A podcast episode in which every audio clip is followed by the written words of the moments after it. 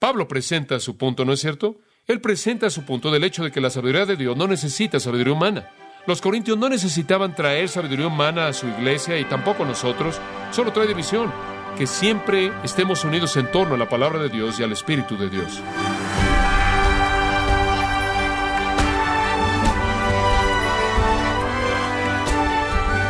Le damos las gracias por acompañarnos en su programa Gracias a vosotros con el pastor John MacArthur. Permítame recordarle, estimado oyente, dos paradojas. Una, no hay mal que por bien no venga. Y la otra dice, solo sé que no sé nada. Ahora bien, ¿cuál es la paradoja bíblica acerca de la sabiduría de Dios? O John MacArthur nos enseña cómo Dios dejó de lado la sabiduría humana al conceder salvación a la gente sencilla y humilde que confía en la sabiduría divina. Es la serie La insensatez de Dios en gracia a vosotros. Tome su Biblia y acompáñame a 1 Corintios 1 de nuevo, conforme continuamos nuestro estudio de esta porción en particular de las Escrituras que tiene que ver con el capítulo 1, versículos 18 hasta el capítulo 2, versículo 5. Ahora, desde el 1.18 hasta el 2.5 lo hemos tomado como una unidad. Y hemos dicho que en esta unidad en particular está el contraste entre la sabiduría de Dios y la sabiduría de los hombres. Hay cinco maneras en las que la sabiduría de Dios es superior a la del hombre. Número uno, y vamos a repasar las primeras tres porque ya las estudiamos. Número uno, la sabiduría de Dios es superior debido a su permanencia. Él muestra esto por contraste en los versículos 19 al 20. Obsérvelo. Porque está escrito, y él cita Isaías 29, 14, Destruiré la sabiduría de los sabios y desecharé el entendimiento de los entendidos. Ahora él dice que la sabiduría humana es temporal. Él mismo la va a destruir. Él la va a hacer un lado. Es innecesaria para él. Está mal. No tiene respuestas definitivas. En el versículo 20 él dice, cuando se ha intentado todo por resolver las cosas serias, realmente el punto es dónde está el sabio, ese es el filósofo, dónde está el escriba, este es el escritor, dónde está el disputador, ese es el orador, dónde está la filosofía, la literatura y la retórica cuando usted la necesita. ¿Acaso Dios no ha mostrado que la sabiduría de este siglo o de este mundo es insensatez? Lo mejor de los filósofos, lo mejor de los escritores y lo mejor de los oradores no han podido resolver ninguno de los problemas de los hombres. Muy bien, lo segundo, y estamos repasando rápidamente, lo segundo que muestra la superioridad de la sabiduría de Dios no solo es su permanencia, no solo es permanencia, sino poder. Puede hacer aquello que la sabiduría humana no puede hacer, puede salvar. Y la sabiduría humana no puede salvar, no podría salvar. Versículo 21, pues ya que en la sabiduría de Dios el mundo no conoció a Dios, la sabiduría humana no podía traer el conocimiento de Dios, pero agradó a Dios mediante algo que parece loco, que parece insensato como la predicación, salvar a aquellos que creen. En otras palabras, la sabiduría de Dios desplegada, mostrada en la cruz, que al mundo se ve como locura, pudo hacer lo que toda la sabiduría del mundo no pudo hacer. Esto es, pudo concederle a un hombre el conocimiento de Dios y pudo salvar a un hombre del infierno, del pecado y de Satanás. Usted dice, sí, pero el versículo 22 dice que los judíos piden una señal y los griegos buscaron sabiduría, versículo 23, y la rechazaron. Para los judíos fue tropezadero y para los gentiles algo como la cruz era torpe. Esa es la palabra griega. Dice usted, ¿de qué sirve que Dios muestre lo sabio que Él es y trae esto y todos la rechazan? Sí, en la mayoría de los casos, pero el versículo 24 dice, más para los llamados judíos y griegos, Cristo, poder de Dios y la sabiduría de Dios. Y el resumen, la insensatez de Dios es más sabia que los hombres, la debilidad de Dios es más fuerte que los hombres. El esfuerzo humano, en el mejor de los casos, no puede llegar al nivel más bajo del poder y sabiduría de Dios. Muy bien, una tercera cosa. La sabiduría de Dios es superior no solo debido a su permanencia y poder, sino debido a su paradoja. Dios afirma la superioridad de su sabiduría en contraste a la sabiduría de los hombres al redimir a personas humildes simples. Versículo 26. Pues mirad, hermanos, vuestra vocación Vean, vean a su alrededor, vimos esto, que no hay muchos sabios según la carne, y eso literalmente significa no mucha sofía, no muchos filósofos, ni muchos poderosos, esto es, no muchas personas poderosas, influyentes, hay unos cuantos, pero no muchos, ni muchos nobles, esto es, de estirpe social, esto es, que nacen en cuna de jerarquía elevada. El mundo ve tres cosas para determinar grandeza. Número uno, sabiduría, educación, cerebro. Número dos, poder, influencia, popularidad, fama. Número tres, alto rango.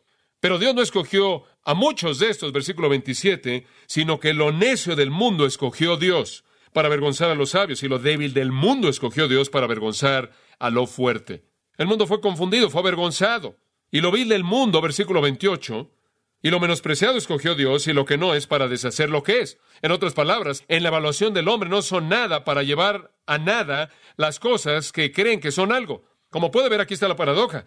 Aquí hay una contradicción aparente. Dios quiere demostrar que Él no necesita sabiduría humana. Y para hacer eso, Él concede su salvación a personas simples, humildes. Y ellos son un testimonio vivo al mundo de que Dios no necesita la sabiduría humana. Ahora eso nos lleva al siguiente punto en el versículo 29. Aquí es donde comenzamos. Aquí hay otra razón para la supremacía de la sabiduría de Dios, su propósito. La sabiduría de Dios tiene un propósito que está muy por encima del de la sabiduría humana. Es un propósito superior. Versículo 29. A fin de que nadie se jacte en su presencia. Los mejores manuscritos, en lugar de decir en su presencia, dicen delante de Dios. Ahora observe algo. Aquí Dios quita toda la jactancia humana. Nadie puede decir, bueno, tú sabes, te voy a decir, yo soy cristiano, yo fui lo suficientemente inteligente como para creer eso. ¿Alguna vez ha pensado en eso? ¿Ve usted algún hombre y dice, ¿cómo puede ser tan torpe como para no aceptar esto? Y lo que usted está diciendo, yo fui lo suficientemente inteligente. No tuvo nada que ver con que usted fuera inteligente y que él fuera torpe. Dice usted, espera un momento, permítame mostrarle algo. Regresa al versículo 24. Veamos quién es salvo. Los inteligentes, versículo 24, más para los llamados, elegidos. Dios eligió a personas. Muy bien, veamos el versículo 26. Pues mirad, vean a su alrededor, hermanos. Vuestra vocación, vuestra elección, versículo 27, a la mitad del versículo, escogió Dios, escogió Dios.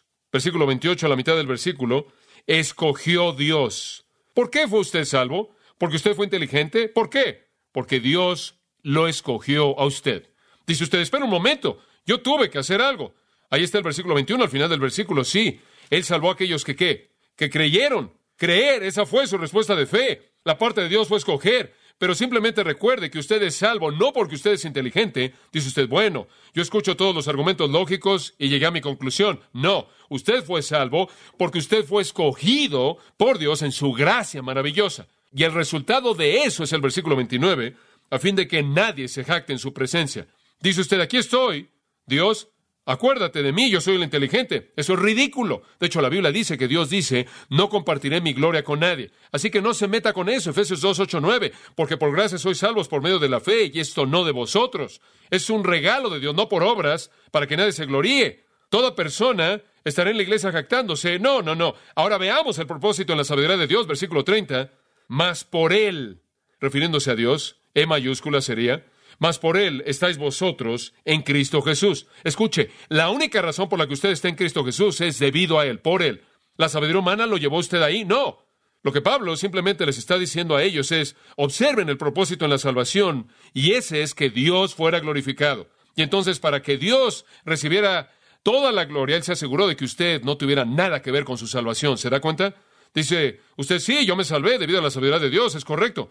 Lo mejor que el hombre puede hacer al nivel más elevado de su sabiduría es nada para cambiar su corazón o conocer a Dios. Ahora permítame añadir esto. Una vez que usted se convierte en cristiano, usted ya no permanece ignorante. Usted no solo se queda humilde, usted sabe por mucho tiempo en términos de que no sabe nada. Observe el versículo 30, esto es maravilloso. Mas por él estáis vosotros en Cristo Jesús, el cual nos ha sido hecho por Dios. ¿Cuál es la siguiente palabra? Sabiduría. Tan pronto como usted se convirtió en cristiano, lo primero que usted recibió fue sabiduría.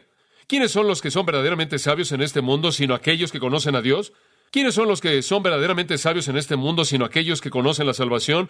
Somos los sabios y somos un testimonio por toda la historia de que Dios tomó a personas simples, humildes, que no conocían lo suficiente como para hacer algo para redimirse a sí mismos, para transformarse a sí mismos, que ni siquiera tenían la mente ni la capacidad mental de los mejores de los mejores del mundo, y nos hizo los más sabios en existencia. Y esta es la gloria, y esto es lo que dice en el versículo 31, si usted se va a gloriar, entonces más vale que se gloríe en el Señor. El propósito para el cual la sabiduría de Dios fue concedida fue para que Él recibiera la gloria.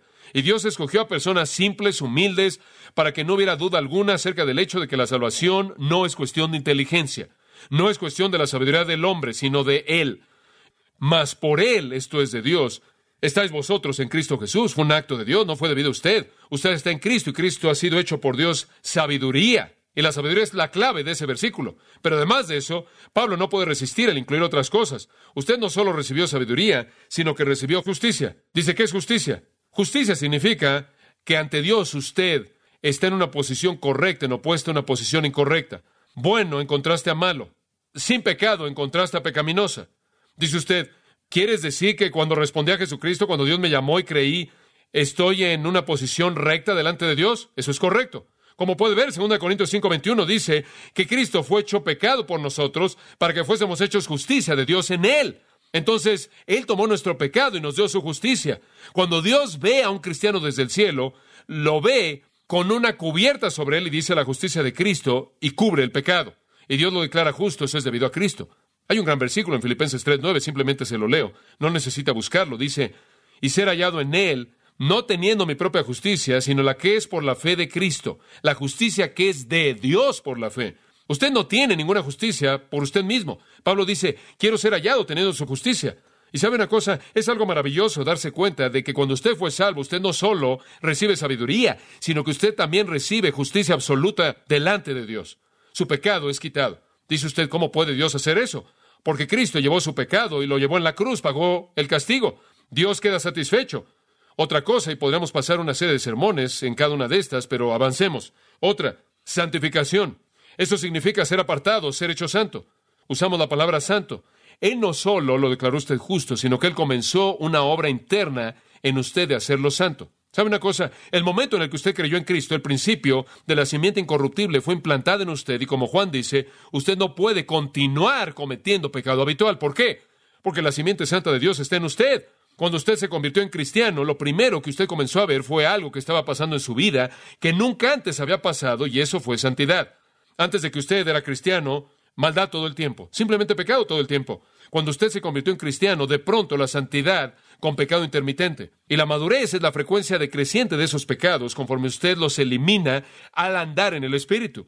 Pero como puede ver, la santidad es algo que Dios ha hecho en nosotros, ¿no es cierto? Pablo le dijo a los Corintios, ahora son santos, ahora son santificados. Y entonces no solo estamos bien delante de Dios, y eso es algo judicial, sino que de hecho somos hechos santos, y eso es algo experimental. Comenzamos a caminar en el Espíritu. Romanos 8 dice, somos sacados de la carne y estamos en el Espíritu. Si el Espíritu de Cristo mora en nosotros, y así es. Gálatas 5 dice, el Espíritu comienza a producir fruto de santidad. Segunda de Corintios 3, 18 dice, el Espíritu Santo comienza a conformarnos a la imagen de Cristo. Efesios 2, 10 dice, fuimos creados para buenas obras. La santidad entonces, él añade otra gran palabra en el vocabulario del cristiano, redención. Redimir significa comprar. Y Dios por Cristo nos ha comprado del poder del pecado, redimidos. Y entonces tenemos redención, el perdón de pecados. Efesios 1 dice, ¡qué promesa! Y Pedro, me encanta lo que Pedro dice. Somos redimidos, fuimos redimidos no con cosas corruptibles como plata y oro, sino con la sangre preciosa del Cordero sin mancha. Todo eso es nuestro en Cristo, véalo sabiduría y justificación y santificación y redención. ¿Y qué hizo usted para ganarse la sabiduría? ¿Usted no es lo suficientemente inteligente como para haber conocido eso por usted mismo? ¿Qué hizo para ganarse la justicia? Por las obras de la ley ninguna carne, ningún ser humano será justificado. Usted no hizo nada.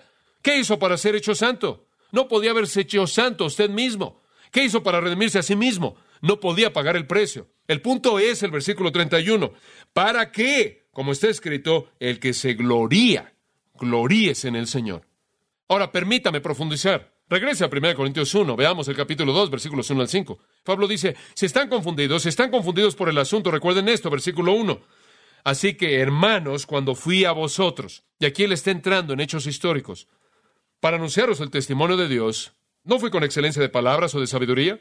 Deténganse ahí. Ahora, ¿se acuerdan de mi presentación a ustedes? Mi presentación es una ilustración de todo lo que acabo de decir. Cuando vine a ustedes, vine hablando con palabras sofisticadas y filosofías humanas. ¿Y cuál es la respuesta? No. Entonces, que mi llegada a ustedes sea la ilustración de cómo la filosofía humana encaja. No sirve. No tiene un lugar. Dios había determinado salvar a hombres, no por sabiduría humana, sino por el Evangelio. Entonces, cuando Pablo llegó a Corinto, él no llegó como un orador y no llegó como un filósofo, él vino como un testigo. Él vino declarando el testimonio de Dios. Y esa es la palabra de marturéis, el testimonio, el testimonio de Dios. Ahora, un testigo es alguien que ve algo objetivo, algo histórico. Él dice, estoy aquí para reportarles el testimonio de hechos objetivos de Dios, no para especular. Estoy aquí para darles la revelación de Dios. ¿Sabe una cosa? Eso es lo único que tenemos que hacer. Él dice, no vine a darles discursos humanos y sabiduría, sino que vine con la palabra de Dios. Eso es lo primero, con la palabra de Dios, el testimonio de Dios. ¿Cuál es el testimonio de Dios? El testimonio de Dios es, escuche esto, Jesucristo. ¿De quién da testimonio el Padre en Juan 15, 26? Él da testimonio del Hijo. El testimonio de Dios es Cristo, el Evangelio. Les declaré el marturio en el testimonio de Dios acerca de Cristo. Este es mi Hijo amado, a él oír. Pablo dice, yo no vine dándoles mis opiniones y mis especulaciones y mis ideas. Yo vine a decirles, esto es lo que Dios dijo. Dios dice, ¿no es eso mucho mejor? Nos congregamos en el día del Señor y cuando nos congregamos, lo primero que decimos es, abramos nuestras Biblias. Veamos lo que Dios dice. No política, economía, asuntos sociales, puntos de vista, opiniones, ideas humanas. Permítame darle otra ilustración. Segundo de Corintios regresa al capítulo 4, de nuevo versículo 1. Por tanto, habiendo recibido este ministerio, conforme hemos recibido misericordia, no desmayamos. Sabemos cuál es nuestro ministerio y nos apegamos a él. Y así es como debe ser. Hemos renunciado a las cosas ocultas de la deshonestidad, nada peor que de la deshonestidad en el ministerio. Hay mucho de esto. No caminando en astucia, ni manejando la palabra de Dios de manera engañosa, siendo impostores de la palabra de Dios farsantes, usándola para llegar a nuestros propios fines sino por la manifestación de la verdad. Esa frase debe ser subrayada en su Biblia. La tarea primordial, la única tarea del ministerio es manifestar la verdad de Dios. Eso es todo. Y por lo tanto, recomendándonos a nosotros mismos, a la conciencia de todo hombre, ante Dios. Tenemos una conciencia clara. Tenemos una tarea simple, muy simple. Ahí está, manifestar la verdad, la verdad de Dios. Pablo le dijo a Timoteo algunas personas importantes acerca de su ministerio y cuáles eran las prioridades. En 1 Timoteo 4, él dijo esto. Me gusta el versículo 3, él dijo, entre tanto que voy, en otras palabras, esto es lo que debes hacer y simplemente seguir haciéndolo. Ocúpate en la lectura, la exhortación y la enseñanza. Ahora eso es bastante simple, ¿no es cierto? Lee, exhorta y doctrina, es un sinónimo para enseñar. Ahora permítame darle tres cosas y le puedo decir qué debe hacer como ministro. Número uno, lea la Biblia. Número dos, explíquela, eso es enseñanza. Número tres, aplíquela. ¿Sabe usted qué me esfuerzo en hacer con cada texto que enseño? Leer el texto, explicar el significado del texto y aplicarlo a su vida. Eso es lo que él le dijo a Timoteo que hiciera. Él no dijo, lee el texto, explica el texto, aplica el texto y después da unas cuantas opiniones. No, él dijo en el versículo 15, ocúpate, entrégate de manera total a eso. Esto es Timoteo al principio, en medio y al final. Léelo, explícalo y aplícalo y después ciérralo y vete a casa. Eso es todo. Ahora más adelante, en 2 Timoteo 2, él debió habérselo recordado otra vez, capítulo 4 de nuevo. Segunda de Timoteo 4, versículo 2, te encarezco. Él usa de amartúrame en el primer versículo. Él realmente le presenta este mandato con fuerza. Él debe ser desafiado a hacer esto. Versículo 2, 2 Timoteo 4, que predique la palabra. No tu propia opinión, la palabra. No puedo comprender cómo un hombre que se llama a sí mismo ministro de Dios puede hacer algo diferente de enseñar la palabra de Dios. Digo, ¿qué más hay ahí que prediques la palabra, tiempo y fuera de tiempo? En otras palabras, debes estar listo en todo momento. Versículo 3. Pero vendrá tiempo cuando no sufrirán la sana doctrina. ¿Ha llegado ese tiempo? Créame, Difícilmente podemos encontrar la palabra. La gente no quiere doctrina sana, sino que según sus propias epitomías, sus propios deseos pecaminosos, se acumularán, se amontonarán maestros teniendo comezón de oír. Ahora, los oídos que tienen comezón de oír pertenecen a los que oyen, no a los maestros. Quieren que le rasquen sus oídos con sermones hermosos. ¿Ve usted?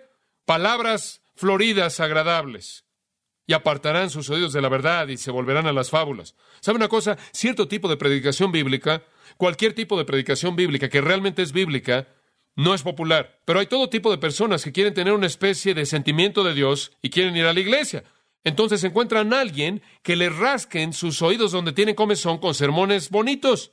Pueden ir a donde pueden oír lo que quieren oír. Vincent dice esto, y cito, en periodos de fe inestable, escepticismo y la mera especulación curiosa y asuntos de religión, los maestros de todo tipo se amontonan como moscas en Egipto. La demanda crea la provisión. Los oyentes invitan y moldean a sus propios predicadores. Si la gente desea un becerro que adorar, un ministro que les haga un becerro se encuentra. Fin de la cita. Y tiene razón. Pablo dice, mi testimonio es este, yo voy a hablar el testimonio de Dios. No voy a rascarle a la gente los oídos al darles lo que quieren oír. Créame, eso es lo que la gente quiere. No los quieren molestar, no los quieren hacer enojar. Y entonces la gente va a ir de lugar en lugar hasta que encuentran un hombre que dice lo que quieren oír. O de otra manera van a crear la necesidad para alguien y algún hombre va a ver la necesidad y va a aparecerse y va a aprovecharse de eso. Muy bien, de regreso al capítulo 2, versículo 2. Aquí estaba Pablo diciendo, pues me propuse no saber entre vosotros cosa alguna, sino a Jesucristo y este crucificado. Simplemente me concentré en la cruz. Mi única meta fue predicar a Cristo, no como maestro, no como ejemplo, no como hombre perfecto, sino Cristo crucificado, redentor, el Salvador. No de opiniones, eso es revelación. No de especulación, eso es hecho, ¿verdad? Eso es un hecho. Ahora él no está diciendo ahí que él descuidó el resto de las escrituras porque en Hechos 18 él dice que durante 18 meses les declaró la palabra de Dios, pero su énfasis fue la cruz.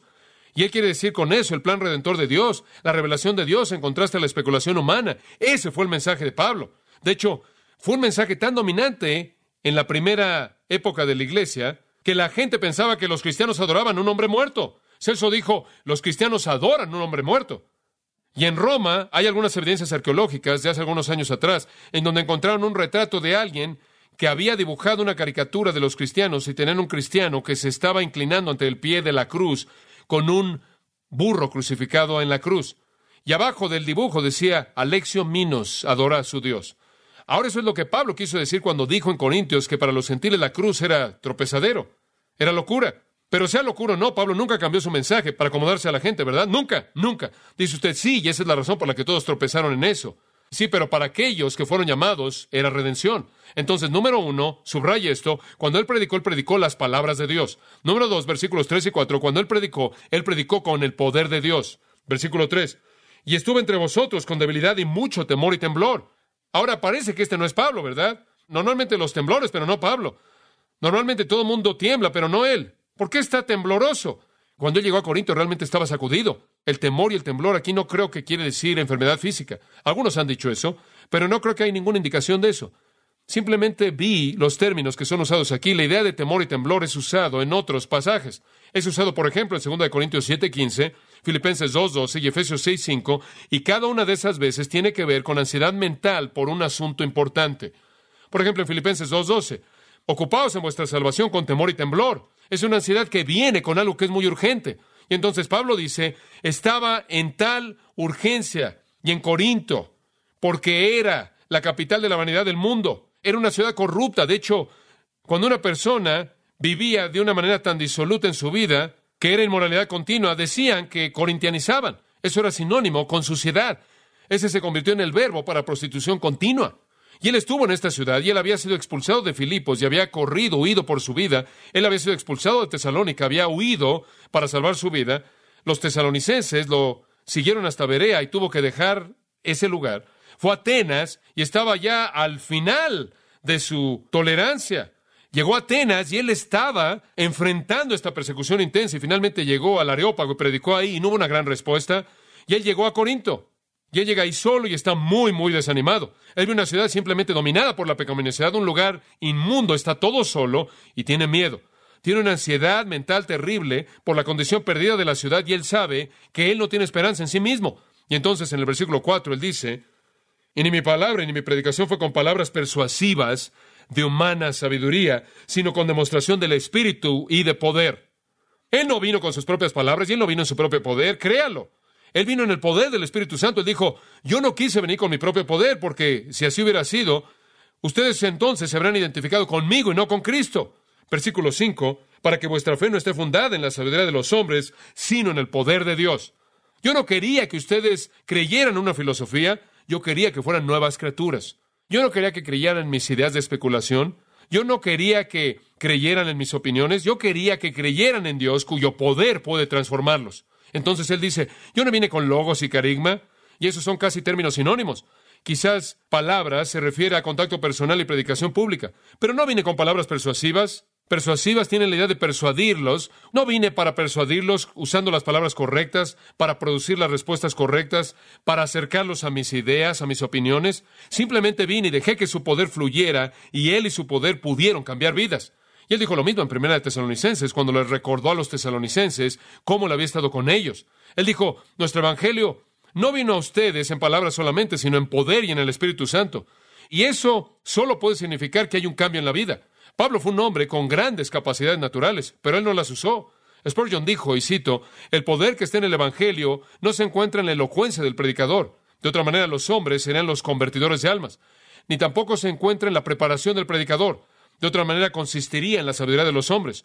Podemos predicar hasta que nuestras lenguas se pudren, hasta que agotamos nuestros pulmones y morimos, pero nunca un alma será convertida a menos de que el Espíritu Santo esté con la palabra de Dios para darle el poder para convertir el alma. Fin de la cita. Ahora, eso es precisamente lo que Pablo está diciendo. Yo vine usted no con un mensaje humano, no, no, el testimonio de Dios, la cruz se los di, y no con poder humano, sino con poder divino.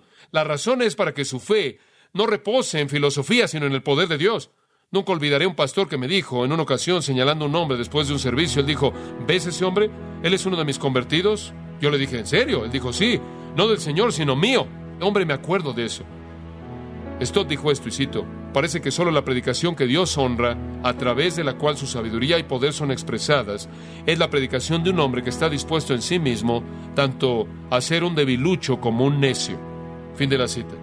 Como puede ver, Dios no solo escoge salvar a los débiles y a los insensatos, sino también escoge a los débiles e insensatos para predicar. Pablo presenta su punto, ¿no es cierto? Él presenta su punto del hecho de que la sabiduría de Dios no necesita sabiduría humana. Los corintios no necesitaban traer sabiduría humana a su iglesia y tampoco nosotros.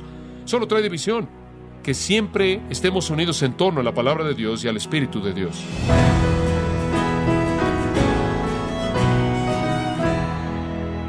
John MacArthur contrastó para nosotros la unidad que es alcanzada al aplicar la sabiduría de Dios en contraste a la división que es traída a las iglesias cuando se apela a la sabiduría humana. Esto es parte de la serie titulada La insensatez de Dios, aquí en gracia a vosotros. Y quiero recordarle, estimado oyente, que tenemos a su disposición el libro Una conciencia decadente, donde John MacArthur nos ofrece soluciones bíblicas para pasar de una vida signada por la culpa a una vida de paz y libertad. Puede adquirirlo en nuestra página en gracia.org o en su librería cristiana más cercana, recordándole que puede descargar todos los sermones de esta serie La insensatez de Dios, así como todos aquellos que he escuchado en días, semanas o meses anteriores, animándole a leer artículos relevantes en nuestra sección de blogs, ambos en gracia.org. Si tiene alguna pregunta o desea conocer más de nuestro ministerio, como son todos los libros del pastor John MacArthur en español o los sermones en CD que también usted puede adquirir, escríbanos y por favor mencione la estación de radio por medio de la cual usted nos escucha en gracia a vosotros. Es importante conocer no solo el país y ciudad de donde usted nos escucha, sino también la radio. Para quienes contactan nuestro ministerio por primera vez, pueden solicitar una copia del mensaje de promoción sin costo alguno, un mensaje por oyente únicamente.